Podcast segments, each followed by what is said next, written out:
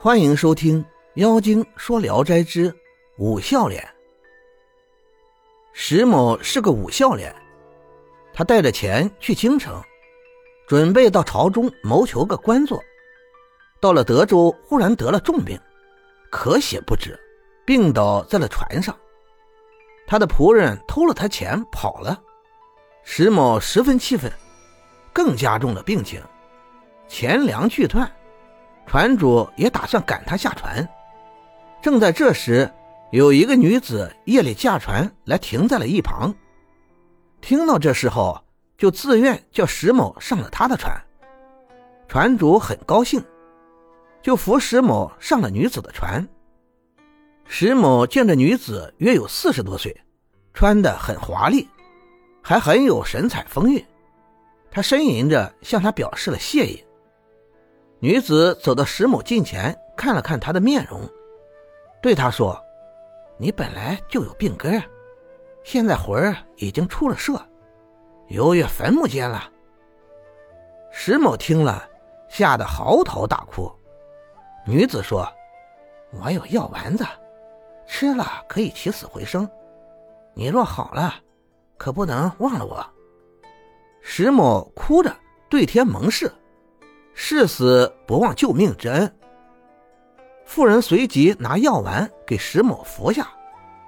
过了半天，石某觉得稍好了一些，女子就到床前喂石某吃好东西，侍奉的十分殷勤，胜过夫妻。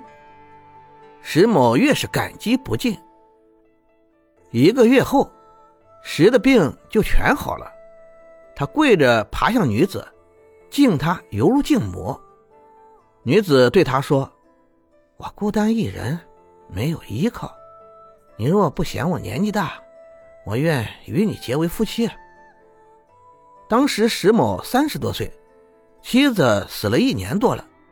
听了女子的话，喜出望外，于是两人便同床共枕，互相爱怜。女子拿出钱来给他去京求官。并且约定好，一旦有了官职，回来接他一起回家。石某到了京城，用女子的钱贿赂朝官，得到了本省衙门的一个官职。剩下的钱买了华丽的车马，准备回家。这时候，石某想，船上的女子年纪太大，终归不是合适的妻子，于是又用一百两银子。聘了王氏女为继室，他心中有愧，怕女子知道，就绕开德州前去赴任。到任后一年多都没有给女子去信。石某有个表弟，偶然到德州办事，与女子住在近邻。女子知道他和石某的关系，就问石某的情况，表弟就如实告诉了女子。女子听了大骂。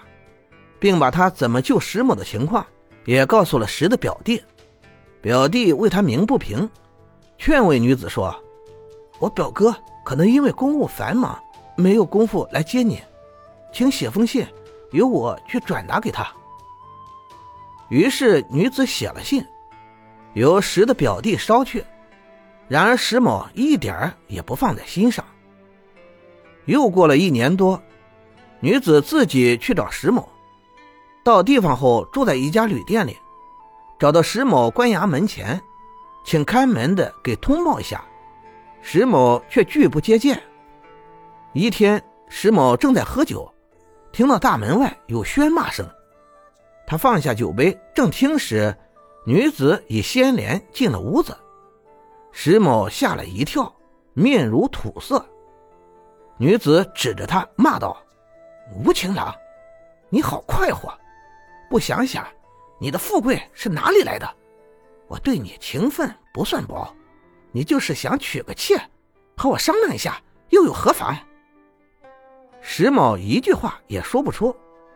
过了好长一会儿，石某才跪在地上自己认错，花言巧语的祈求饶恕，女子的气才稍稍平静下来。石某与王氏商量。叫王氏以妹妹的身份向女子见礼，王氏不同意。石某一再要求，王才答应了去拜见女子。女子也回拜了王氏，并对王氏说：“妹妹不要担心，我并不是嫉妒厉害的女人，她做的事实在不近人情。就是妹妹，你也不愿意有这样的男人吗？”于是便向王氏讲了以前的经过。王听了也很气愤，他俩交替着骂石某，石某惭愧的无地自容，唯有要求自己今后来赎罪，这才安静下来。在这之前，女子还没有来的时候，石某已经告诉看门的，若有女子来，不要通报。事已至此，石就去迁怒看门人，暗中责备看门人。不应给女子开门，可是看门的却坚持说大门一直锁着，没进来什么女人。石某对女子产生了怀疑，又不敢再去问。他与女子表面上有说有笑，但貌合神离。幸亏女子贤惠，从不争晚上与他在一起。一日三餐后，便关上门，自己早早睡了。从不问石某睡在哪里。王氏起初对女子有些害怕，怕与自己争男人。见女子这样，就更加敬重她，早晚问候，像伺候婆婆一样。女子对下人宽和体谅，但却明察秋毫。一天，石某失了官印，何府沸腾，都走来走去，无计可施，而女子却笑着说。不用愁，把井里的水淘干了就能找到。石某照办了，果然官印找到了。问他是怎么回事，他只是笑，却不回答。看样子他好像知道偷印人是谁，但一直不肯说出来。又住了近一年，石某观察女子一举一动，有许多奇异的地方。便怀疑女子不是人类，常叫人偷听女子夜里在说些什么。下人说，只听到她中夜在床上有震衣服的声音，也不知道是为什么。女子与王氏十分亲密。一天晚上，石某到上司官署去，没有回来，女子就与王氏饮酒，因多喝了几杯，就醉了。伏在桌子上，现出了原形，变成了一只狐。王氏十分怜爱他，就给他盖上了被子。过了一会儿，石某回来，王氏告诉他女子的情况。石某想杀了女子，王氏说：“他就是狐，但是哪里对不起你了？”石某不听，急忙找佩刀要动手，而女子已经醒了。他对石某骂道。你真是蛇蝎行为，豺狼的心肠，一定不能与你常住在一起了。以前我给你吃的药丸子，请你还给我。说罢，朝石某脸上唾去。石某觉得像冰水一样凉，顿时喉咙一阵发痒，吐出了药丸子。这丸子仍如以前一样。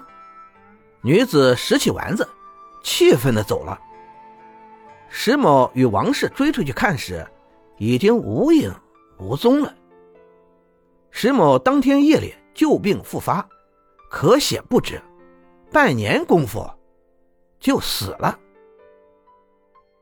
感谢您的收听，您的支持是我持续创作的最大动力。如果喜欢，请关注订阅。朋友们，我们下期再见。